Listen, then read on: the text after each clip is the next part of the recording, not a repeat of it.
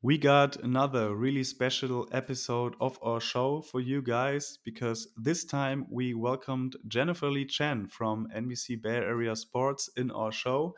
And we're really grateful that Jennifer took the time for us. And we talked with her about, of course, the 49ers, about the atmosphere in the locker room, because she was at the facility today and attended the practice. She will also be in Las Vegas for the Super Bowl and is covering the 49ers together with Matt Maiocco. We also talked, of course, about the Super Bowl and what her feelings are about the game. Have fun! Herzlich willkommen zu einer neuen Episode des Niner Empire Germany Outside Zone Talks, deinem deutschsprachigen 49ers Podcast. Viel Spaß beim Hören und Go Niners!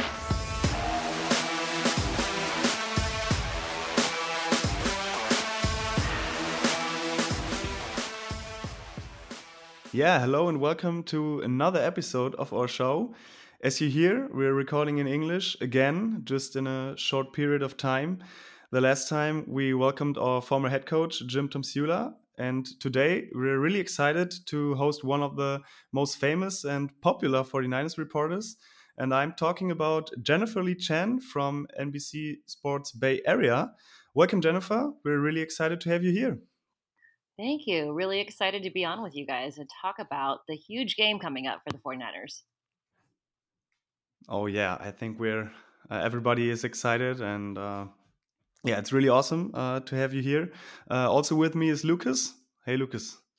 Servus, Lars. there was, uh, yeah, there was a German, the German thing to say hello. I would say it's like Servus or, yeah. So Servus, Lucas. okay, Jennifer. First, I think, um, yeah, most of our listeners will know you but uh, at the beginning, just tell us a little uh, bit about what you are doing at uh, NBC Sports Bay Area. Uh, you're doing the podcast with Matt, and yeah, just tell us about. Yeah, so this is my 10th season covering the 49ers. Uh, Jim Tomsula was my second year. That was a crazy year when he was the head coach, but great guy. Uh, I started with NBC Sports Bay Area in 2018 after a few years of, years of covering the team. And I work a lot with Matt Maiocco. We do the TV shows pregame, postgame. We do the podcasts multiple times a week. And we are getting ready to go to Las Vegas for the Super Bowl, where we have a crazy schedule. We are doing an hour long TV show every day, Monday through Saturday. And then we're doing a podcast every day, Monday through Saturday. So more to listen to. Uh, if you can't watch us on TV. And we'll have all the updates. We'll be talking to players. We'll be going to media availability, the opening night. Uh, it should be a really, really busy but very fun trip to Las Vegas. I'm not a huge Las Vegas person, but I think it'll be fun.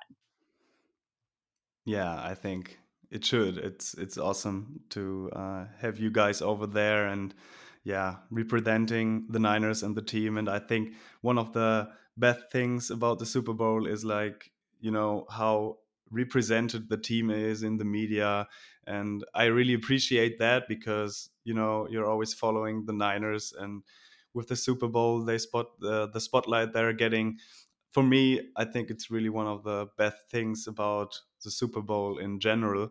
And yeah, uh, I'm looking forward uh, to you and Matt covering the team in Vegas. I think, uh, yeah, we uh, everyone should, and yeah, I think that's really really awesome.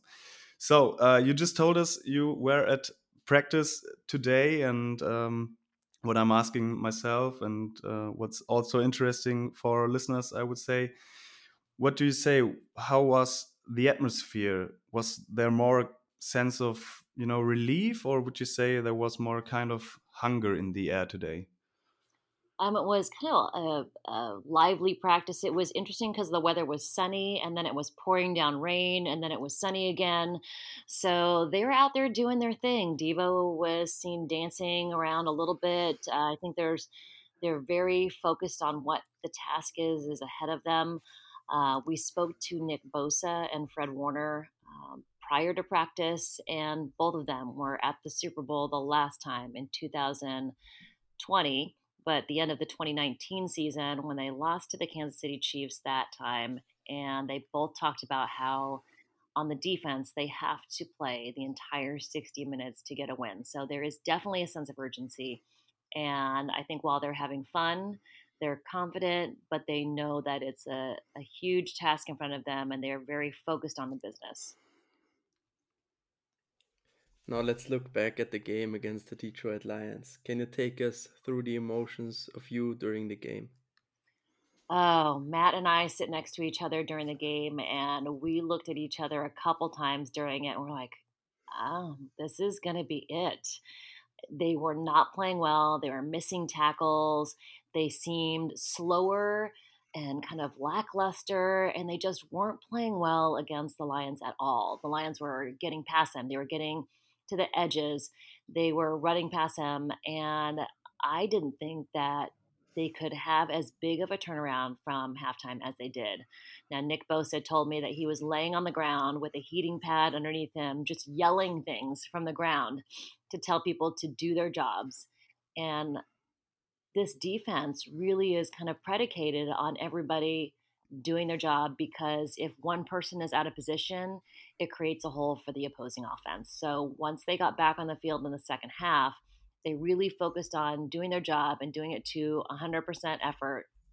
And you could really see it on the field. I mean, the 49ers offense put up 27 unanswered points and they moved down the field efficiently. They had turnovers. And I think the most relief, you're asking me about relief, the most relief and joy was after that game on the field. Matt and I got to run out onto the field with camera guys and interview all the players. And normally when we talk to players after the game, there's kind of a cool off period. You know, they they go to the locker room.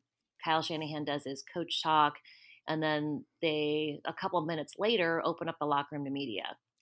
So it was completely different experience to talk to guys right after they had clinched their Super Bowl berth. You know, they they're going to Vegas just to see that raw emotion, the joy, the relief. I mean, there were tears there was, you know, moms out there hugging their kids. There were uh, wives and husbands hugging each other that were on the team. It was just, I, I think it's an experience that I will definitely never forget. But um, hopefully, we'll get to do it again in a little over a week. Yeah, hopefully. But how was the feeling compared to 2019 on the field and in the locker room after the game? Oh, 2019 in the locker room, it was like their hearts were broken. They, I mean, Joe Staley had not slept in a week. He was debating whether he was going to retire or not. I remember being in the locker room asking Mike McGlinchey, "Hey, is is this guy going to stay for another year?" And he looked at me and he was really unsure. He's like, "I don't know. It's up to him."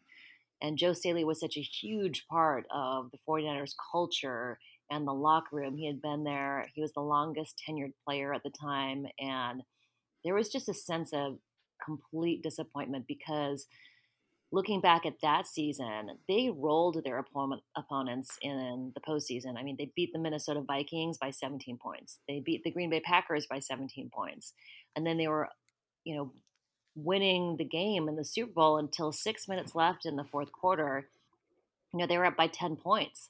I think they thought they had it in the bag. And Fred Warner said that today. He said, you know, he was thinking, hey, we're going to win us a Super Bowl right here. And then Patrick Mahomes and the Chiefs went out there and put 21 unanswered points up and they lost the game. And I think it was shock and disappointment all mixed together in 2019.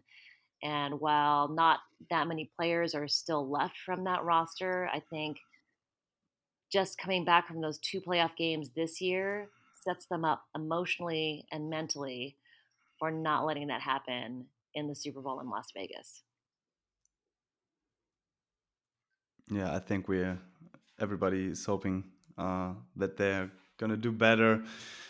Yeah, why should I say better? I don't know. It's like they've done really good last time, and you know, it's it was uh, yeah, it was a combination of I think Mahomes is really great and bad luck and all that stuff. And yeah, so four years later that they're going back and they're having a shot at redemption, I think, um, yeah, it's enough motivation uh, that they are back and they can, yeah, do that this year and four years later with I think it's like nine or ten players who played in the Super Bowl against the Chiefs, and yeah, um, I'm really hoping for for that people or that guys that they can do it, and also uh, the guys like McCaffrey or Trent Williams who are going uh, to the Super Bowl the first time, and I think yeah, this year should be the year. So let's let's everybody hoping for that. Okay, so you uh, just talked about um, the defense already. Uh, let's dive a little bit deeper into that. What's your feeling? What's going on on defense? Because we said after the bye week, after the uh, three game losing streak, they were rested, they played better, they got Chase Young, and now they also had a bye week, but I think there was not the same kind of pursuit, or I don't know how to call it. Um, and what is your feeling on that, and how much do you think is on Steve Wilks in that matter? I think there's accountability by all players. Even Fred Warner said today, he's like, I look back at that film from the NFC Championship game. He's like, and I didn't have 100% effort every single play.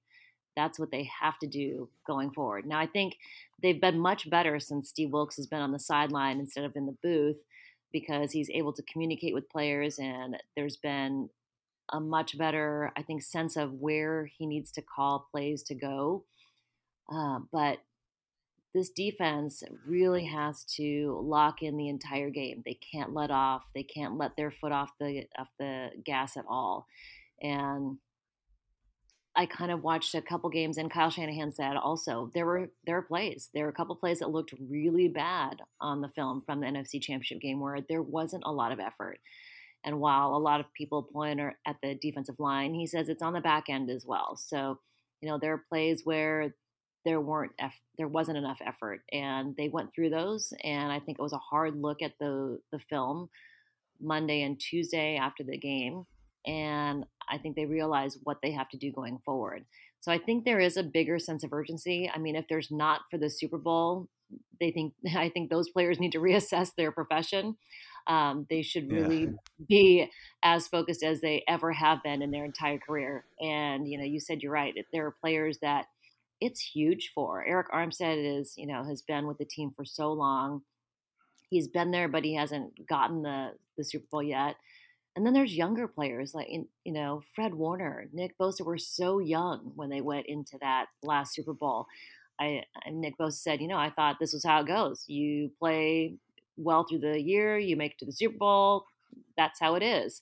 And then grinding it out these last three years, I think, has really opened the eyes of a lot of players how it's not easy.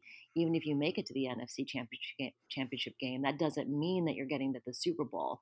So, you know, you've got that from the defensive side. On the offensive side, you know, Christian McCaffrey has never been to a Super Bowl. Trent Williams has never been to a Super Bowl. Those veterans are, you know, some of the best players on the team. So I think this, if it doesn't mean enough to those players, I, I mean, I think it does. But if there's anyone in that locker room who doesn't feel that, I would be surprised. You talked a lot about the defensive energy and the pursuit and the missing tackles. Do you think all these problems are fixable in two weeks? Because for me, it not wasn't like all this stuff. It was also that the, the that Ben Johnson had like every answer on every defensive call what was Steve Wilks was making. Do you feel like he also has to mix stuff up more, play more man coverage against Mahomes? Yeah, I think that's probably one of the things that they need to focus on. And also, I mean, Travis Kelce, 11 of 11 in that last game for 115 yards, I think. The connection between Patrick Mahomes and Travis Kelce is one of the best in the league. They're going to get there connections. It's going to happen, but it's limiting those yards after catch. I think they need to get pressure on Patrick Mahomes, but also they can't let him escape the pocket. They need to make him stay still because he's so good on the run. I think Steve Wilks needs to mix it up. They need to blitz at times, and not just you know maintain maintaining the pocket for him because he will pick them apart. They've got to get pressure on him and and I think that comes with not just the defensive line getting after them, but those cornerbacks being sticky in coverage. Ambry Thomas needs to have a you know a much better game. He needs to play better. He didn't practice. No, wait, was he limited? He was limited today because of his ankle. He should be back better. He um, played better in the championship game than he did in the divisional round, but he really needs to make sure that he is playing well out there. Also, Ji'Ayir Brown had a rough game coming back after not starting in the divisional round as well. So the safeties, Ambry Thomas, those guys need to stick with their man, not let them get open, or at least have very tight coverage. So Patrick Mahomes has to be even more accurate with his throws. Do you think um, Wilks will mix in some Arik Armstead at defensive end uh, in order to improve against the run? I don't think so because of Chase Young and who and Nick Bosa on the outside. We haven't seen him much, but we have seen a few times where they did flip it where Nick Bosa and Chase Young are on the inside and you do see Arik Armstead on the outside. So I mean, we've seen it happen. Um, we haven't seen it happen since Clelin Ferrell has been injured. So um, he was at the game. They did it against Detroit. I oh, did they? snap or two. Was it yeah. only one? Yeah, I missed that one then. One um, or two, I think, right after mm-hmm. the half. Yeah. Um, I think that's a great way to get Nick Bosa on the inside if they can switch it up. I mean, Arik Armstead can play everywhere on the line. He's so talented. He's been on, you know, everywhere across the line. He can do that. And moving Nick Bosa around, I think, is really good for the defense as well. Yeah. So let's continue to talk a little bit about uh, the D line. I saw some clips from uh, Nick Bosa all over uh, my timeline today because I think Nick Bosa is not a big speaker. I, I think that's my uh, impression that I get from from Germany and just seeing him at the presses or something like that. But uh, when he speaks, I think uh, it has it has a meaning, and uh, I got the feeling that today he said a little bit more uh, than on other occasions. And what was your feeling? I think he said some kinds of uh, yeah things about the Chiefs O line they're holding, and uh, he referred to uh, Eric Fisher in the Super Bowl, and I think also Jed York uh, talked a little bit about it. So, do you think the Niners are trying to get some attention on the Chiefs O line in terms of holding penalties, or what is your feeling about that? I think making it more public definitely doesn't hurt. Kyle Shanahan will talk to referees during games if he sees things or if he sees that guys have tendencies. He does. I've seen him talk to referees. So Nick Bosa making it more public, I think only helps. And they do, they hold. I think Nick Bosa could get at least upwards of six to 12 holding calls per game, but they just don't call. I think they, they let it, let the guys play the game. But generally, he's always held in games. And that third and 15 hold in the Super Bowl was a huge, huge miscall that could have changed the outcome of the game. So, I think uh, you know they're doing their part to make sure that the public knows about it, and I think sometimes if the public is more aware, then the crowd at the stadium is louder. And I know you've seen it when you've watched games that those late flags come in if people are just you know seeing the replay or seeing it live and they see those you know defensive or defensive pass interference, offensive pass interference, holding calls, if they see that it's egregious and they start yelling about it, sometimes the refs are influenced by the crowd noise. Yeah, okay. That's uh, really nice uh, to know because that's some kind of stuff you will not see on the TV every time. So, um, yeah, good to hear. And that was uh, the impression I got uh, as well. And yeah, so I think um, we're talked about uh, the defense now. So let's start talking about the offense a little bit. And of course, uh, the big topic uh, in that is, of course, our quarterback, uh, Brock Purdy. I think everyone, yeah, at least at this point right now, everyone should realize that he is a really good football player. I will not, or, uh, or I don't want to start talking about how is he is he an elite quarterback or should he be the MVP. Um, I think he's a really good quarterback for us, and I think that's all that should matter.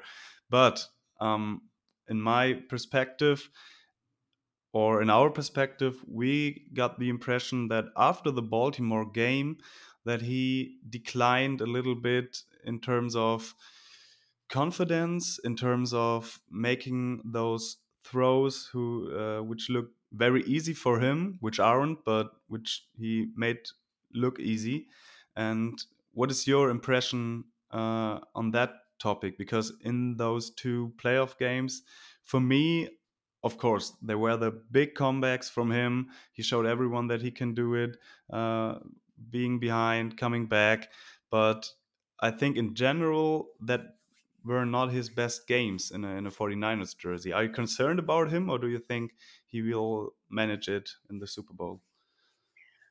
I, you know, if you kind of look at his whole NFL career so far, it's almost like he was not human the first all the games up until you know those three losses in the middle of the season and then the Baltimore game.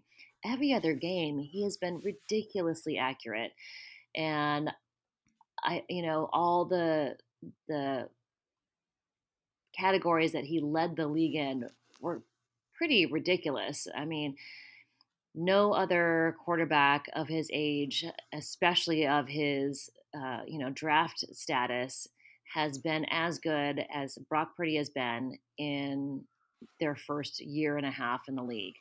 Now he has, you know, I don't know whether it was that affected his confidence at all, but I, you know, there have been some questionable throws, I would say, between the Baltimore game and the two playoff games. Now, the one, there was one, the interception that was, uh, there was a couple that were tipped. So maybe he needs to make sure that he's not, you know, especially when you're, he's going to be facing Chris Jones, who is one of the defensive ends in the league who's the best at tipping passes. Um, that's something he needs to look for, uh, look out for going into the Super Bowl. But I think he's a really good quarterback, and I think at times he likes to push the envelope a little bit. And I think in football, sometimes there's a little luck involved. Sometimes you know, the ball bounces your way. Sometimes it doesn't. The Baltimore game, there were several passes of his that were tipped up in the air and they just went right into Ravens' hands. Now, it doesn't always happen that way. A lot of times, you know, it takes a while before those passes get caught by the opposing defense. And in that game, it just every single one went into a Ravens' hands. So I think while things have been, I mean, I guess not as, you know, he was almost perfect back before the, the Baltimore Ravens game, kind of early in his season when he had the streak of, you know, no interceptions. And um, I just think it was almost the expectations were the expectations were nothing when he started taking over for Jimmy Garoppolo. And then he played so well that the expectations were incredibly high. So then when he didn't hit those marks after that, anytime after that, now people think, oh, now he's back to not being, you know, being the last pick of the draft. He's playing to his draft status level. But I think there's, you know, he's much better than the mistakes. And it's, I think the public perception is just completely ridiculous on him that he's, you know, the Cinderella story one season and then he's, you know, not a lead or, you know, not worthy of all the praise that he's getting at another moment. Um, so, yeah, we don't need to talk more about that, but I think he's a very good quarterback that just has made a few not great decisions. Um, and he's, you know, he's only 24. It's basically his first and a half year in the league. So you expect the ups and downs. And the first part of his career was all up. So there are going to be a few bumps in the road. There was a really interesting comment about about Brock Purdy from Jed York today. He's, yes. He told the media that Kyle Shanahan told him through Brock Purdy's rookie training camp that he would be San Francisco's best quarterback all the way back. in 2020, and both Jimmy Garoppolo and Trey Lance have been on the roster. Mm-hmm. What was your reaction to this comment? Because I was really shocked that he told Jed that and that he revealed that. Yeah, yeah. Um, I actually knew that story before because Jed York had actually told Matt Maiocco the story a while back. Matt was going to write about it, but was kind of sitting on it for a little bit. He was going to get Kyle Shanahan's uh, opinion, and then Jed York told the story in front of everybody today. so um, we were kind of we kind of knew the story and we were kind of sitting on it. That's sometimes you know just what you have to do because you're waiting for it to be on the record or to get an opinion. He was going to confirm it with Kyle Shanahan, and then that just never happened. Um, but I mean, you look at how well Brock has played. It's not surprising that Kyle Shanahan knew well before the rest of us did. He's such a great evaluator. He knows. And I think he's been looking for a guy like Brock Purdy who can break down film and analyze the defense and really talk football with them for a long time. I remember when Nick Mullens was on the team, and Nick Mullens doesn't have maybe as great of quarterback ability as Brock Purdy does, but Kyle Shanahan loved talking football with with Nick Mullens because he got it. He understood how the defense looks pre-snap, how they can attack him, how you know they move to close off gaps, or how to expect routes to be run. Um, so, you know, with a mind like Kyle Shanahan and a preparation junkie like Brock Purdy, they're almost like a marriage made in heaven because Kyle Shanahan has been waiting for this for so long. I think Jimmy Garoppolo relied on his physical ability a lot and was not as much a student of the game. Whereas Brock Purdy wants to break down the film. He wants to analyze it all. He wants answers, and Kyle Shanahan loves that and will give him the answers. And, you know, it doesn't always work out perfectly in the game, but I think that quarterback coach relationship between Brock Purdy and Kyle Shanahan is very special, and I'm you know I'm not surprised that he discovered it very early on in Brock Purdy's tenure with the team, especially when you know back when he was battling for the third spot. They were like, no, we paid a guy two million dollars to be the third string quarterback, and he's we're gonna let him go. So um, for Brock Purdy. So they knew they had something back then. Yeah, I think everybody saw that when he played in the first game. And for me, it was when Garoppolo went down, it was like, okay, another season gone. And then mm-hmm. what he mm-hmm. did, it was so incredible. And yeah, I think it was in the off season when I talked to Lucas and I was like, okay, I don't know if Purdy's a guy or not. Now he's injured. And Lucas was one of the first guys who said to me, yeah, I watched every tape of every game from Purdy. Like and I 20 I, times. Oh, yeah, oh, wow. I, I, will tell you, he's really good.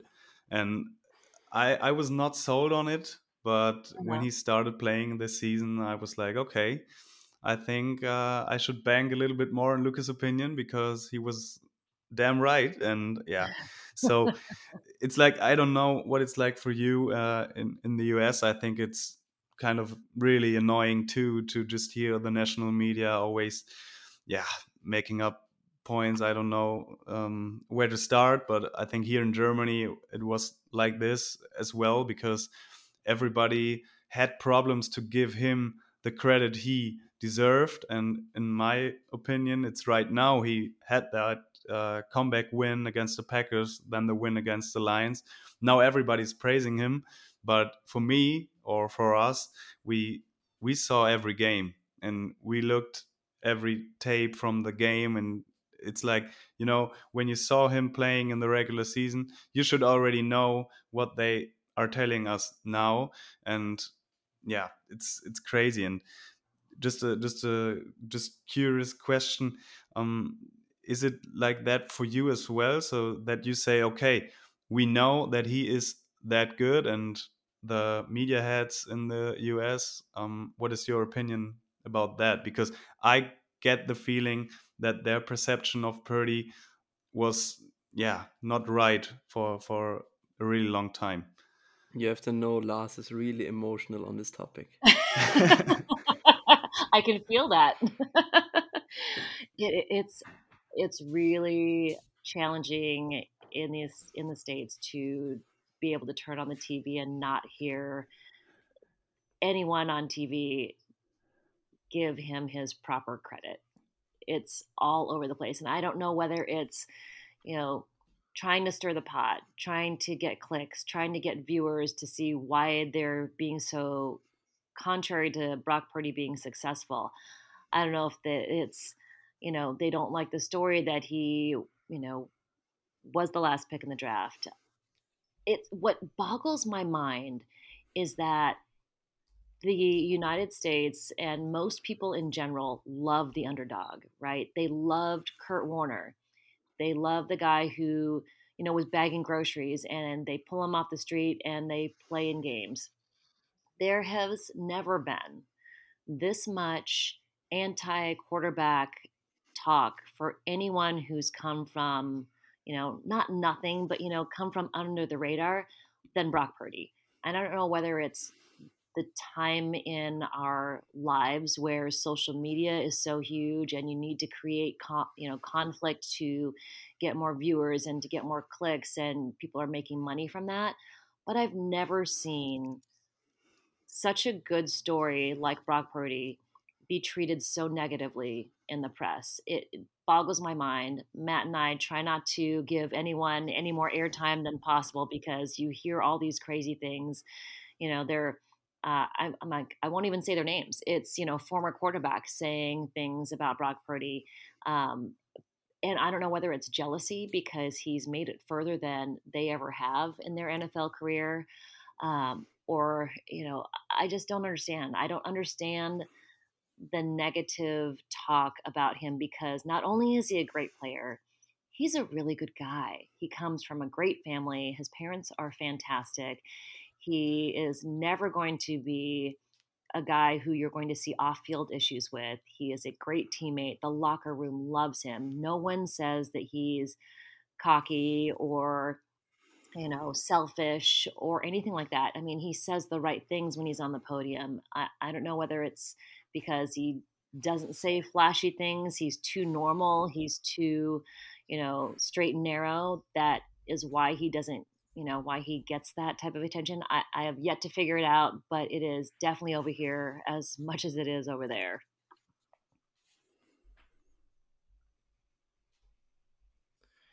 yeah it's it's really crazy i mean you have to know i wrote an article about brock purdy and why he has a case for the mvp and mm-hmm. our articles they aren't re- not really a lot of people read our 49ers uh, Niner Empire Germany website, and this article went crazy.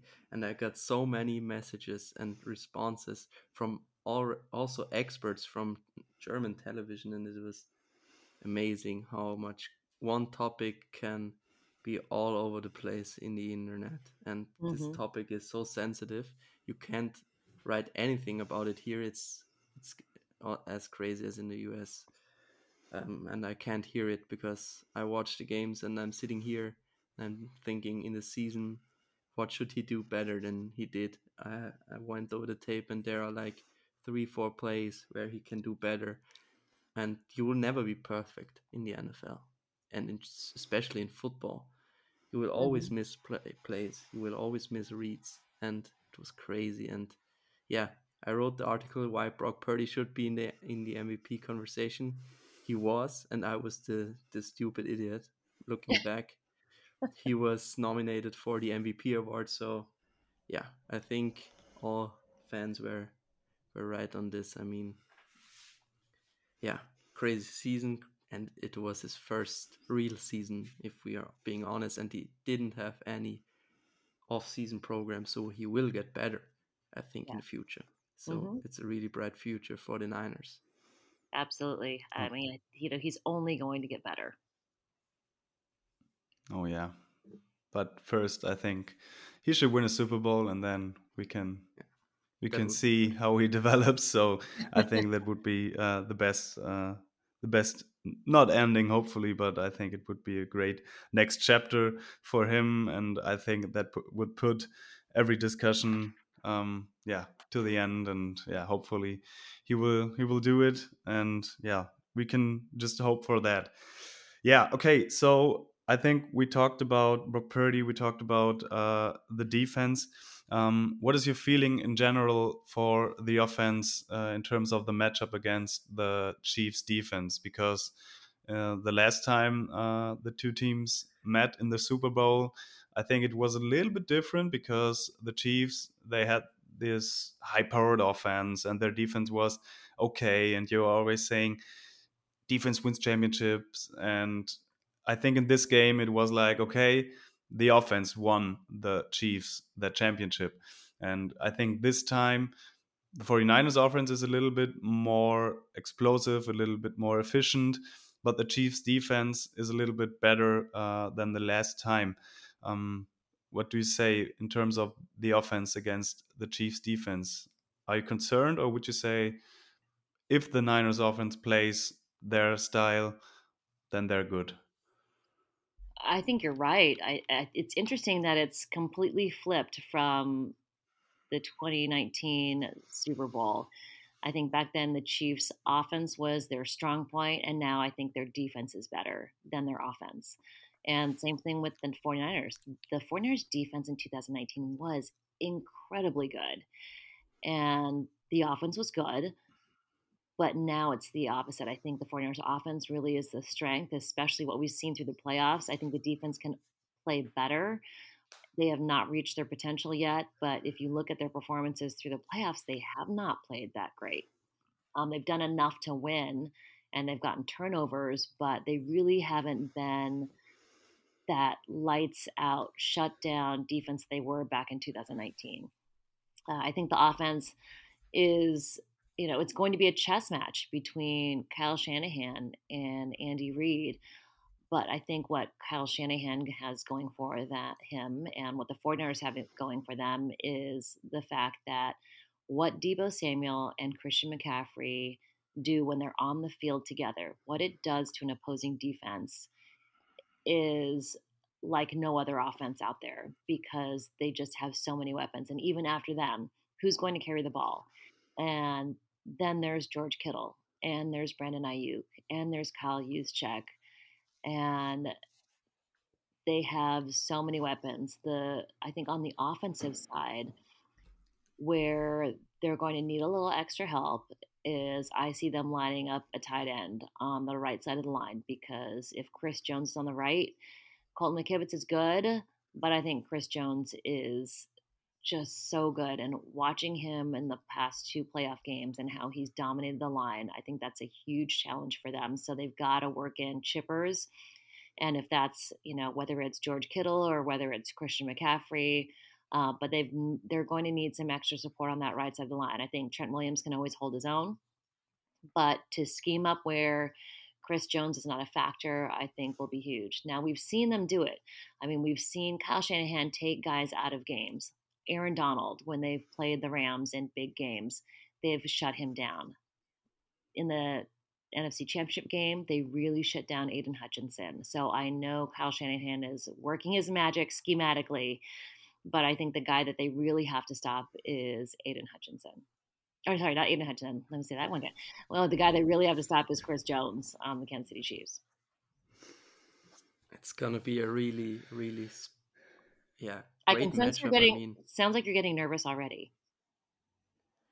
No, for me, I'm really calm this time. Okay. Because my expectations. Not for me. Not for me.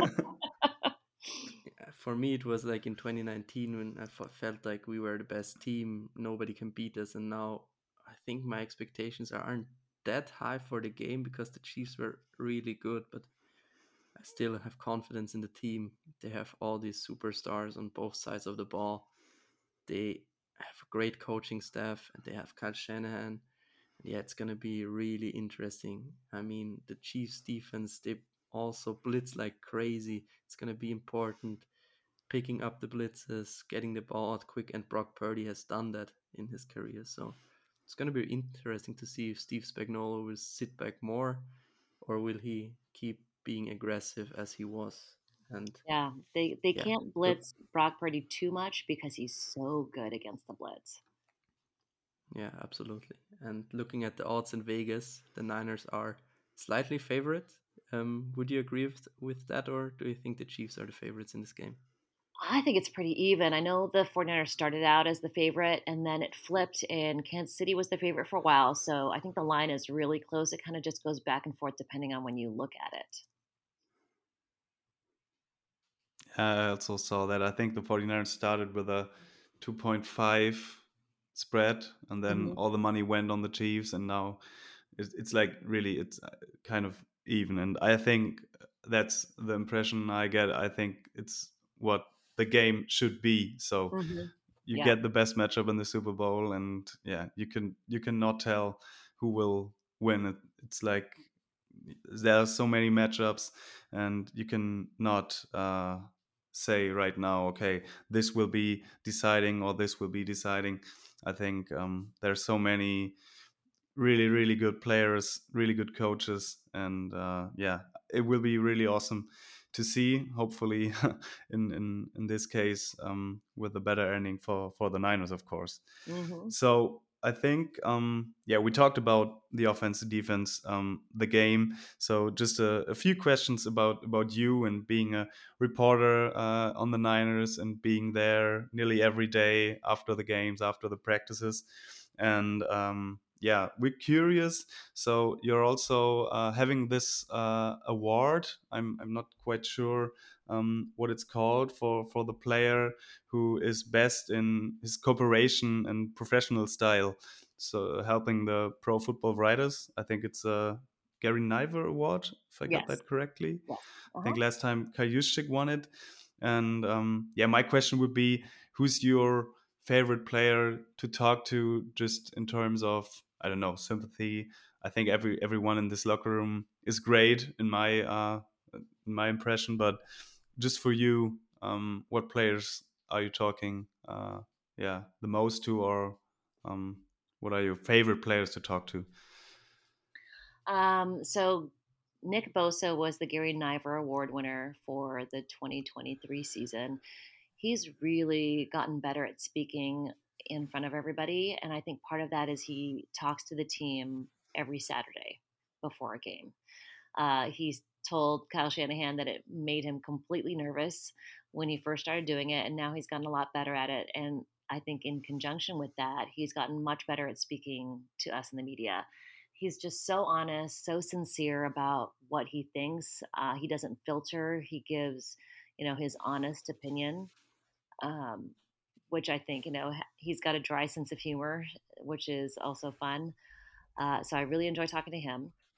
Trent Williams has seen so much and is so good at his job, and he has watched so much film. He has, uh, you know, a very educated opinion on so many players in the league. So, you know, as a writer, when you're trying to do your stories for the week, Trent Williams is such a, a fantastic resource because if you say, hey, you know, what is this defensive edge? You know, what, how good is he? What is he going to bring to the game? And he will talk for a couple minutes on, you know, what is good or what is bad or, you know, what, you know, the characteristics are of the player.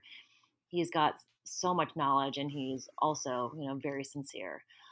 Uh, another guy who has really started coming out of his shell a little bit more is Charvarius Ward he has been incredibly funny. He's um, he was kind of more quiet in his first year, but now that he's talked to the media a little bit more, he was so funny. I asked him where he was on Dre Greenlaw's second interception uh, versus the Packers, and he was like, "I was running after him, telling him to get down. I was so mad."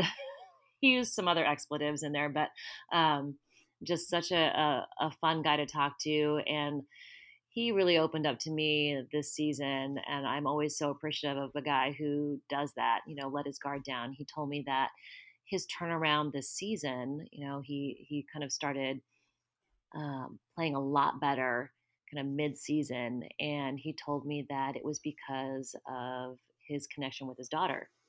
His daughter was born prematurely. She was in the hospital for weeks after she was born, and that was when we were all in Denver for or uh, Colorado Springs when they were doing altitude training for the Mexico game. so he wasn't there. Um, his daughter was born very early. She has Down syndrome, so she's a special special needs child, and they weren't really connecting. And you know, I think um, first time dads don't realize how much babies are reliant on their mom, which the, obviously they are. So he wasn't really connecting with her. He, she wouldn't let him hold her without, you know, crying for maybe just like a little bit. But midway through the season, they started bonding really closely with each other. Every time he walks into the room now, she's got a smile for him and she laughs and plays with him and he rolls around on the floor with her. And he told me that his play on the field started turning around when he started bonding more with his daughter and she was responding to him because his his feelings were hurt. His feelings were hurt that his daughter wasn't bonding with him and once they started connecting he started playing better on the field. And it is such an example of how you know if a player's home life is challenging how much more challenging it is for them on the field. And just like for all of us if your personal life is challenging then it makes your professional life so much more difficult and the fact that he opened up to me about that, um, you know, I have so much gratitude for him to do that. And he's just become a guy who a lot of the media really enjoy talking to. That's a really interesting story. Charvarius Ward is, for me, one of my favorite players. He's such a smart guy. I think when he talks, always mm-hmm. makes so much sense what he's talking about. Mm-hmm. And one guy you haven't talked about, I have to ask you about. It's he's the long snapper, Taybor ah. Pepper. How is he in the locker room? Because we always just see his social media stuff, and he's so funny on social media. He's fantastic. He and his wife are such a great couple, and you know I've uh, I've also met his parents in Mexico City, his sister. They are all fantastic. He is so funny. He's got a great sense of humor. I, you know, one thing that's changed about him, every time I watched him in his first couple years with the Niners, he would always be dancing to the music. He's definitely gotten more serious. I don't see him dancing quite as much as he used to. Um, I used to always joke with him, I'm like, always dancing. He's like, always dancing. Um, he hasn't done it as much. I know that his goals are to make the Pro Bowl, make All Pro, and he was really working on his blocking ability. Like I saw him working on the bags, heavy bags. Um, on the sleds. So I hope it does happen for him. He's really good at his job. His story is fantastic. He's always got a great attitude. Um, so yeah, love Taybor and his wife, and his daughter is so cute. So um, there's just so many great couples on this team. To be honest, uh, we haven't talked about George and Claire Kittle, who are fantastic as well. Um, Kristen and Kyle Juszczyk, she's doing phenomenal with her her fashion designing. She got a deal with the NFL, which is great. Um, but I mean, it's this is if I compare it to you know Jim Harbaugh's last year and Jim Tomsula's year, this locker room is so easy to walk into. You know, always daunting for a female to go into a men's locker room, but they are so honest and sincere and respectful. And I really think it comes from Kyle Shanahan and John Lynch, who are incredibly respectful and well liked throughout the media world, throughout the football world, because they're just great guys. You know, they're family guys. They treat everybody with respect. They're honest. There's no BSing.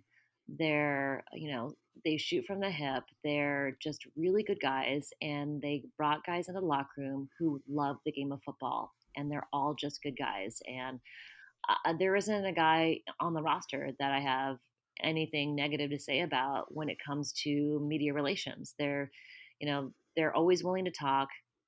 They've got good attitudes through wins or losses. Granted, they've been more successful than they've been, you know, unsuccessful. So that makes a locker room easier to talk to. But such a great group of guys. So they are all a lot of fun to talk to. Yeah, I think that's really awesome to hear um, as a fan, you know.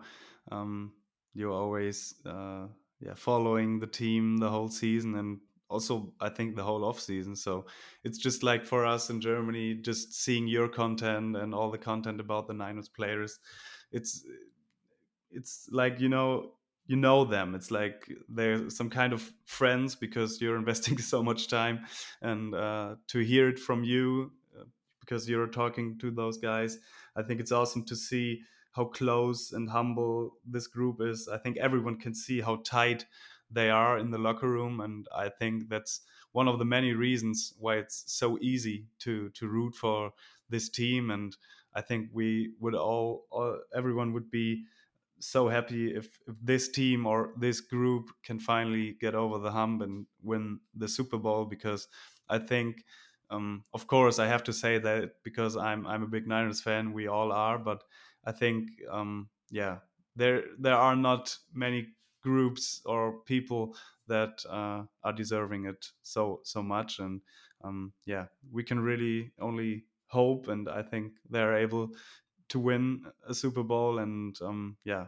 I cannot or I I don't want to imagine what it does to the team if they cannot win it. But I think uh, that should be hopefully not our problem or hopefully just a future problem. And yeah, I think they're so likable and yeah, I'm I'm really feeling it with them and just seeing them after the game celebrating. It was for me, it was like okay, it's like that are the guys you're really enjoying the whole season and seeing them like this so happy and so relieved um yeah that that was a thing that make or that made me really really happy when i saw it at like i think it was 4 a.m just like right now.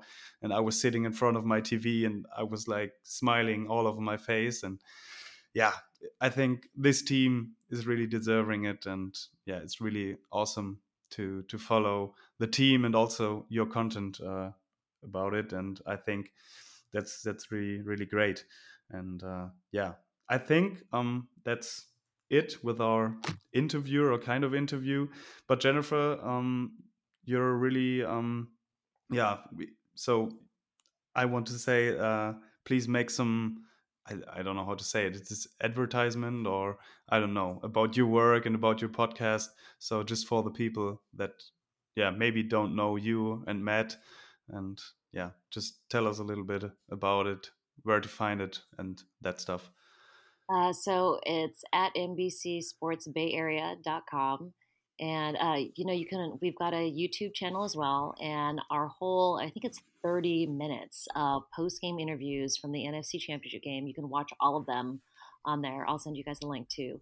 Uh, all of my media handles uh, twitter instagram threads uh, youtube all of them are all uh, at jennifer lee chan all together, all um, no spaces or bars or anything.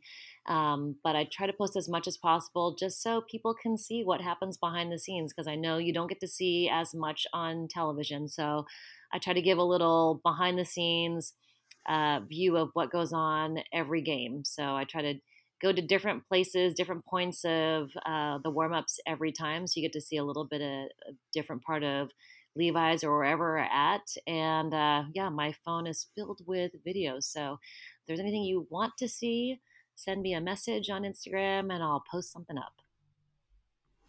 That's awesome. Thank you very much. And uh, yeah, I think uh, that's it for the moment.